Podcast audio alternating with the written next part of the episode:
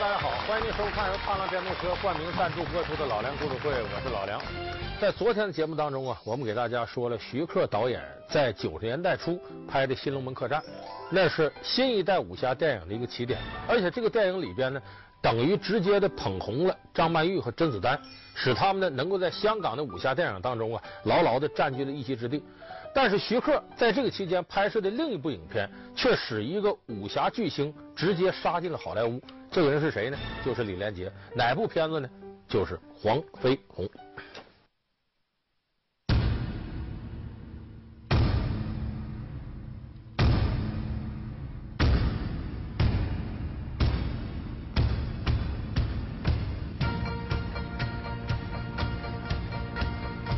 从平地上的功夫皇帝，到会飞的天上英雄；从一个不解风情的老头形象，到花前月下的青年才俊。徐克版的黄飞鸿经历了哪些蜕变？有哪些幕后鲜为人知的故事？本期老梁故事会为您讲述徐克和他的别样。黄飞鸿，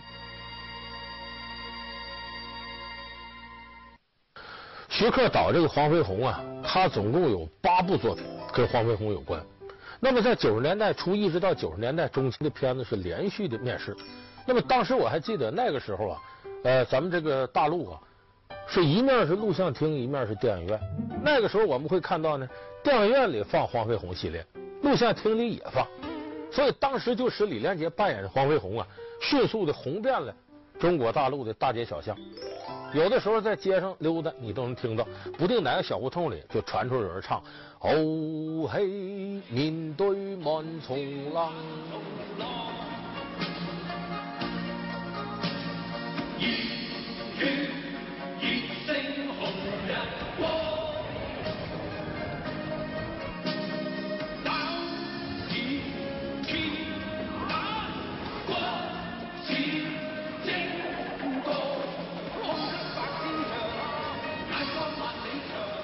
这个黄飞鸿在广东舞台名气非常大，实有其人。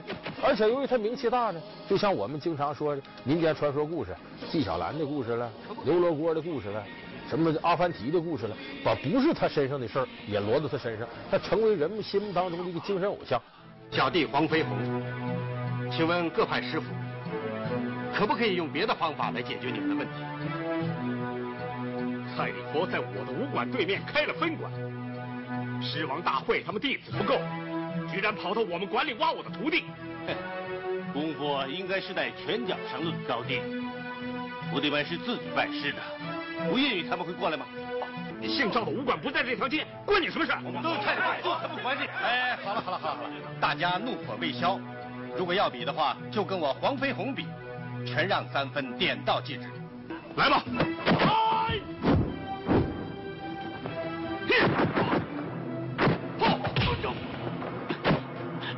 所以黄飞鸿在整个广东的民间具备非常好的民间基础，所以说当初拍黄飞鸿的片子非常多，那不是从李连杰开始的。那么最早我们看到的黄飞鸿成功的形象，并不是李连杰开始的。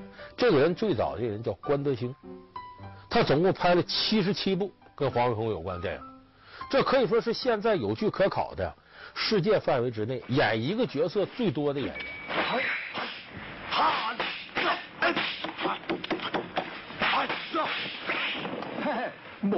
但是呢，大家就这一点看腻了，为啥呢？第一个，他年岁大的时候，你演黄飞鸿，大家担心，这岁数了还能行侠仗义了，还能打了吗？我还记不记得《我爱我家》里有个经典台词儿，说一群七十多岁的老太太，最小的七十多岁，组织一个居委会队要抓小偷抓贼，完了文星宇老爷子在里边有台词儿，这个这个贼要是被你们抓住，这个贼得多大岁数了？就说你这个岁数他行侠仗义，你说他要打败那人，他得什么样？所以时间长了，大家看够了。那么这个时候，第二位大腕开始演黄飞鸿，但是他就演了一部，谁？成龙。有人说，我怎么不记得成龙演黄飞鸿呢？当年成龙啊成名之前，票房毒药，演一部砸一部。他就是通过演黄飞鸿起家的。哪一部片子呢？成龙早期有部片子叫《醉拳》，写一个孩子一点点拜师学艺，学到一定高度之后，终于打遍天下。那么成龙当时演黄飞鸿，是很多人提出疑义：你演这也不是黄飞鸿，黄飞鸿是什么呀？一代大侠，即使不苟言笑，也称得上是俊逸潇洒。你这成龙大脸盘、大鼻子、头发蓬松的，不像黄飞鸿，不像大宗师，像个小流氓。好啊，你可算是色胆包天了，调戏老娘的女儿。哎呦，嗯，谁调戏你女儿了？她自己搂住我嘛。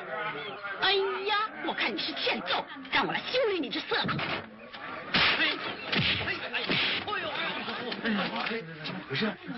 这女人还真有两下子啊！啊，你这三八话还真有点功夫啊！这点你可你看看。我说你这个黄飞鸿怎么行呢？所以成龙就在《醉拳》里演过一次黄飞鸿，在那之后就再没接过。那么下边说第三个就是李连杰。李连杰咱们这个形象大伙已经非常熟悉了。哎，比方说一招一式啊，行云流水，非常潇洒，经常起到空中打，是属于能飞的这版黄飞鸿。那么这个黄飞鸿给咱们大家留下的印象非常强。有人说，那这得说李连杰呀，打斗的动作很漂亮。你看《少林寺》里边一招一式就好看。这个你再漂亮，拍电影也得依赖于导演和武术指导对你的设计。因为有一些场面不光是打得漂亮，还要加些特技啊、辅助的手段。那么这一点我们又得说到。徐克徐老怪，他跟别人就是不一样。好多的拍摄技巧你想不到，尤其敢打破过去的一些框架。我们说黄飞鸿要拍之前，除了说有这么李连杰一个大腕以外，必不可少的是什么？武侠片你得有武术指导啊，得有动作指导啊。一般来说，当时拍黄飞鸿请的武术指导都是一个人，刘家良。这个刘家良名气特别大。那时候香港大多数的武侠片都是他做这个武术指导。为什么说黄飞鸿一定得请他呢？他算根红苗正。这个刘家良他父亲叫刘湛，是个武术名家。他父亲的师傅叫林世荣。这个林世荣是谁呢？是黄飞鸿的徒弟。所以你往上捋根呢，你会发现呢，黄飞鸿是刘家良的太师祖，就是是他师爷的师傅。所以刘家良算是出身名门，本身也练这个洪拳，算是黄飞鸿嫡传的这么一个弟子，嫡系下边过来的。所以这个时候就出现了一个问题，刘家良呢特崇拜黄飞鸿，那么他设计黄飞鸿的这些动作呢，由于他是正根啊，洪烈拳怎么怎么设计，可这里出个问题。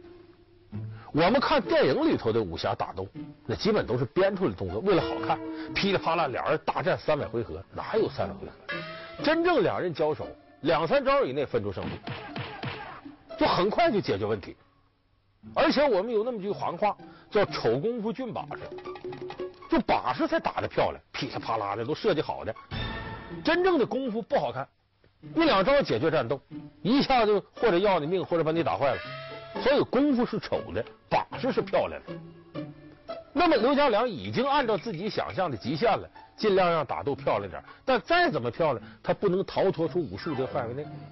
为什么刘家良根深蒂固的？我是洪拳黄飞鸿正宗的传人。作为嫡系传人的刘家良，从六十年代至今，曾担任过数百部电影的武术指导，并亲自指导过《陆阿才与黄飞鸿》等。多部经典电影，他可以算得上是香港武术指导的泰斗级人物。然而，与后辈徐克的合作却并不愉快。徐克一心想要打破以往黄飞鸿电影中那些有板有眼的打斗招式，想要创造出一个会飞的黄飞鸿。可是，这一想法却遭到了刘家良的强烈反对。所以刘家良设计动作的时候，他时刻不忘我是黄飞鸿正宗传人，我得按这儿来，我得靠谱。可是徐克不管这个套路，跟刘家良合作，我交你个任务，那个你给我设计一下呀，佛山无影脚，有没有这个呢？有，这是南拳里边腿功的一个经典招数，佛山无影脚。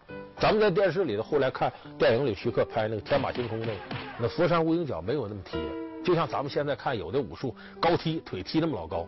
那都是扯淡，你一踢腿门户大开，而且腿起在空中不扎根，力量发不出来，你怎么打人？都说手是两扇门，全凭脚打人，那是指把对手门户洞开的时候，你完全进攻的时候，打的过程当中你起高踢腿，那不等于脚下没根了吗？这违背武术的原理。但是徐克不管呢，腿踢高，他漂亮啊！这你给我编佛山无影脚。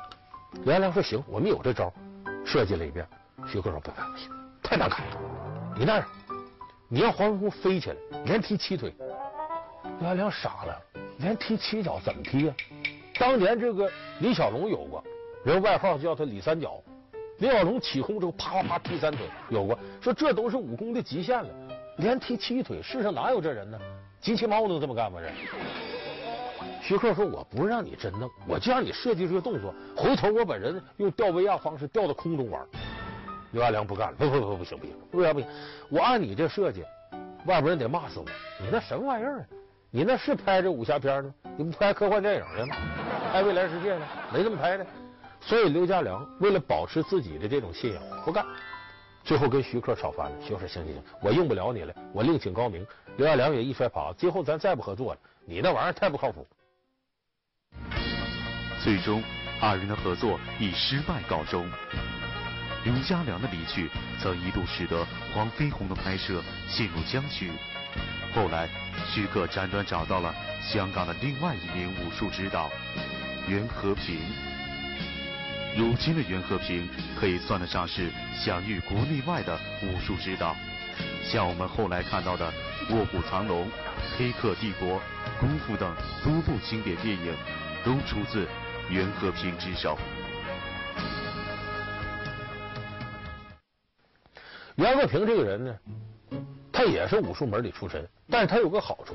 袁和平后来说过一句话，甄子丹都反复引用，说我们呢是会武功的电影人，而不是拍电影的练武者。就首先我们是个电影人，然后我们才是个练武的。所以袁和平呢愿意为了片子呢做出一些牺牲。袁和平就给他设计说：“你这虽然不靠谱，我想什么怎么弄吧。”哎，最终我们现在看到的李连杰飞到空中连踢七腿，佛山无影脚，就是袁和平设计出来。佛山无影脚。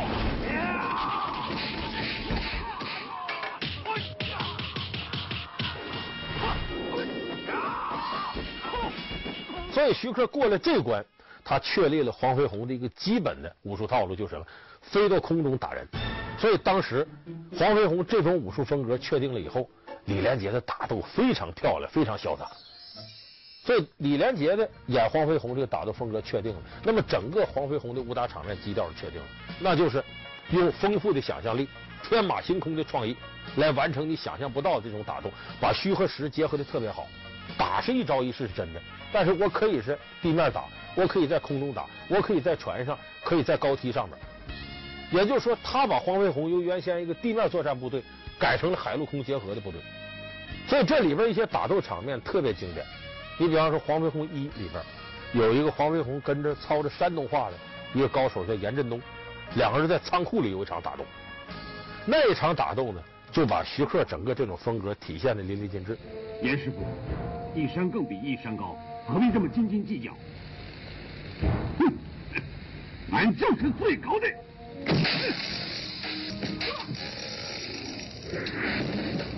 那就领教了。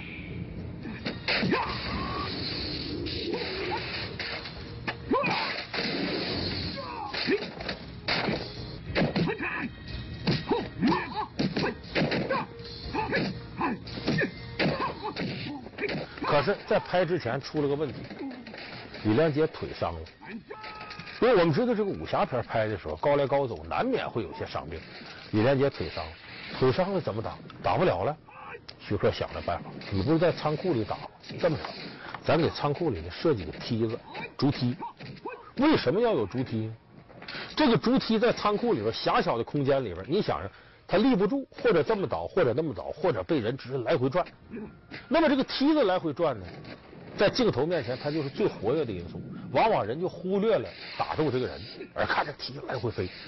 一忽略打斗的人，你用替身不就好用了？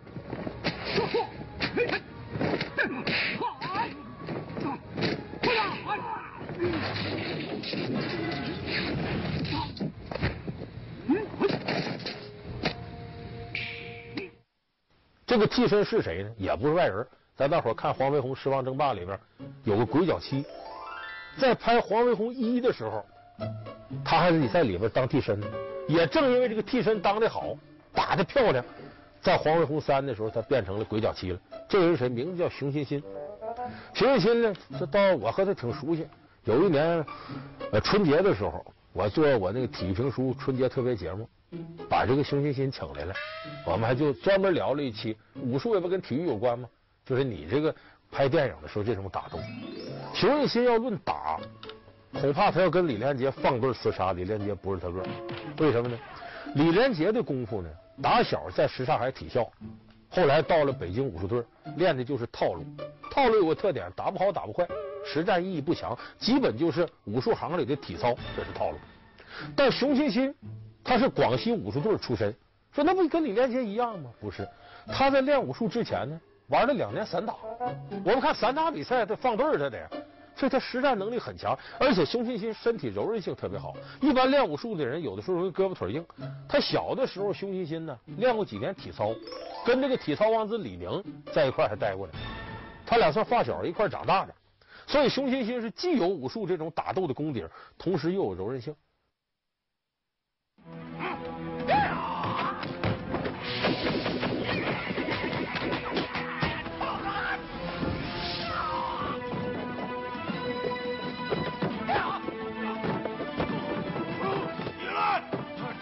是我的废物！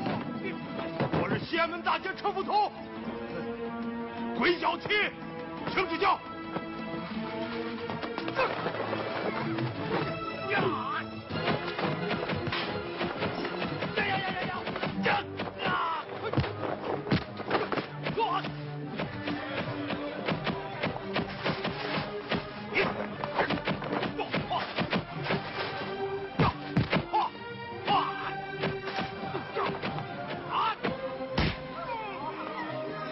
所以熊欣欣呢，后来在这个黄飞鸿系列片里呢，一直演的这个独角戏。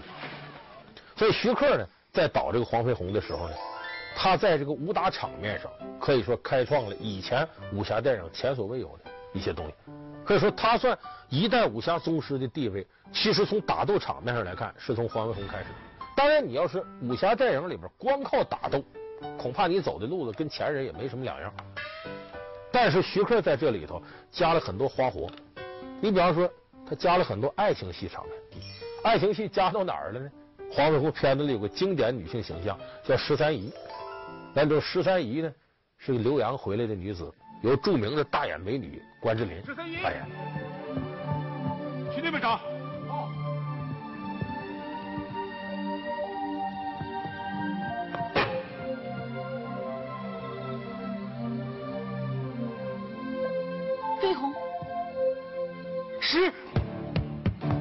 少君，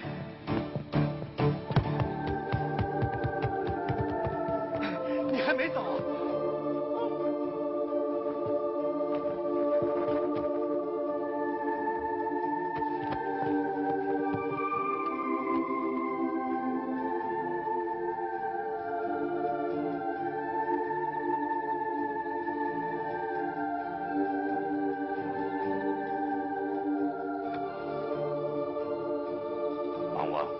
这个情形，你应该说两句了吧？我看那些旧石头全扔了算了，过了时的东西就不应该留着它。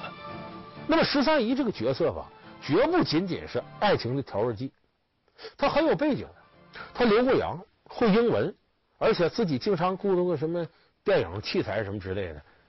等于徐克给她赋予个角色，就早期电影的推广者。那么他跟李连杰演的黄飞鸿之间呢，形成个对比。第一个对比呢，就是蒙昧时代的人睁眼看世界是什么样。那黄飞鸿本身很民族、很传统，但是十三姨呢是睁眼看世界的人，刘国洋，所以这个本身对黄飞鸿来讲呢，他有一定的启迪作用。第二个，两个人这个爱情很有意思。这个十三姨辈儿比黄飞鸿大一辈儿，按照传统来讲，你这俩人怎么能谈恋爱呢？嘴巴乱放太不干净了，我们中国人没有摸手摸脚的习惯。怎么，他是你男朋友？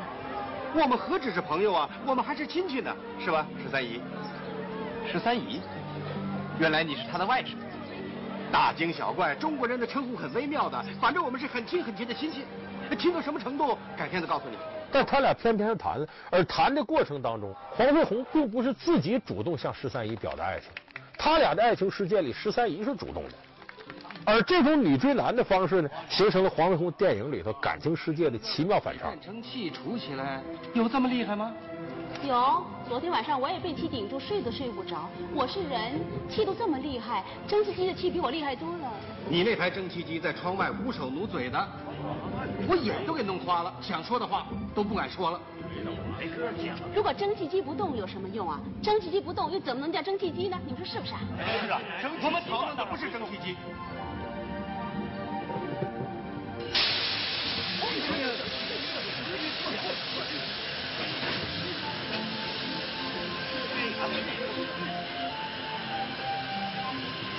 啊！快，快去拿烫伤药来！你们看黄师傅的脸，一定是让蒸汽机给烫伤了。快快快快！没事没事没事，哎，我没事。他不是被这个蒸汽机烫伤，是啊，是被昨天晚上那个蒸汽机烫伤的。在黄飞鸿和十三姨的感情戏当中，徐克还增加了很多浪漫幽默元素，比如大家最熟悉的“爱老虎油”。啊，I love you。爱老虎油，这什么意思？就是你有事找我，或者我走开的时候说的关心话。哦，这个好说呀。爱老虎油。嗯，差不多了，再说。爱老虎油。嗯，叫我名字。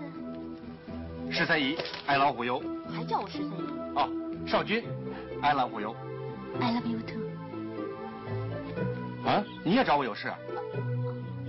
不是，我见到你的时候，哦，也可以说的。大家都可以说啊。哦，爱老虎油。爱老虎油。I love you。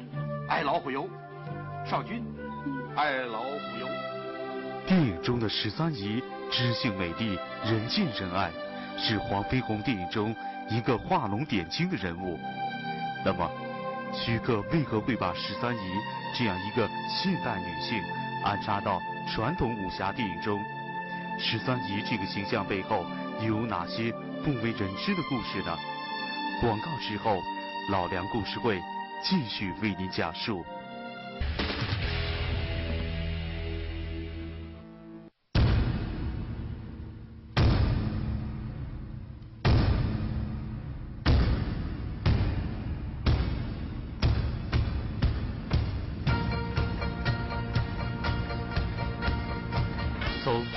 的功夫皇帝到会飞的天上英雄，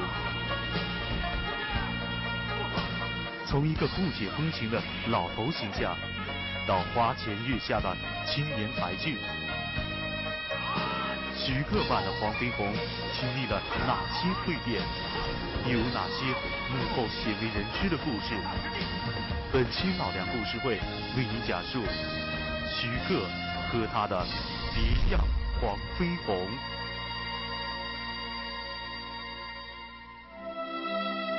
电影中的十三姨知性美丽，人见人爱，是黄飞鸿电影中一个画龙点睛的人物。那么，徐克为何会把十三姨这样一个现代女性安插到传统武侠电影中？十三姨这个形象背后又有哪些不为人知的故事呢？那么说，徐克是怎么有这样一个好点子，把十三姨这个画龙点睛式的人物安插在武侠电影里边呢？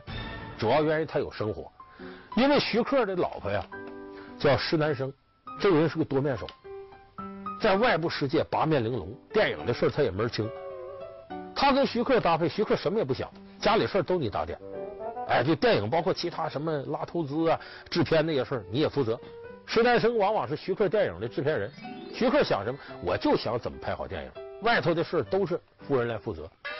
所以这样一个反差也很像十三姨跟黄飞鸿。黄飞鸿有的时候显得思维单纯，不不不考虑外头发生什么事儿，而十三姨往往对外部世界的这些关系比较敏感。所以在一定时候呢，是黄飞鸿开拓眼界路上不可缺少的一个引路人。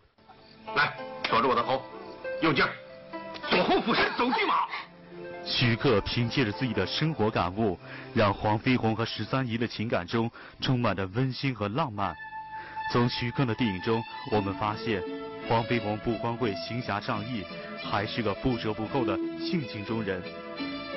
正是这些因素，使得黄飞鸿这个人物更加形象生动、有血有肉，也因此受到老百姓的欢迎。好，感谢您收看这期《老梁故事会》。《老梁故事会》是由踏浪电动车冠名赞助播出。我们下期节目再见。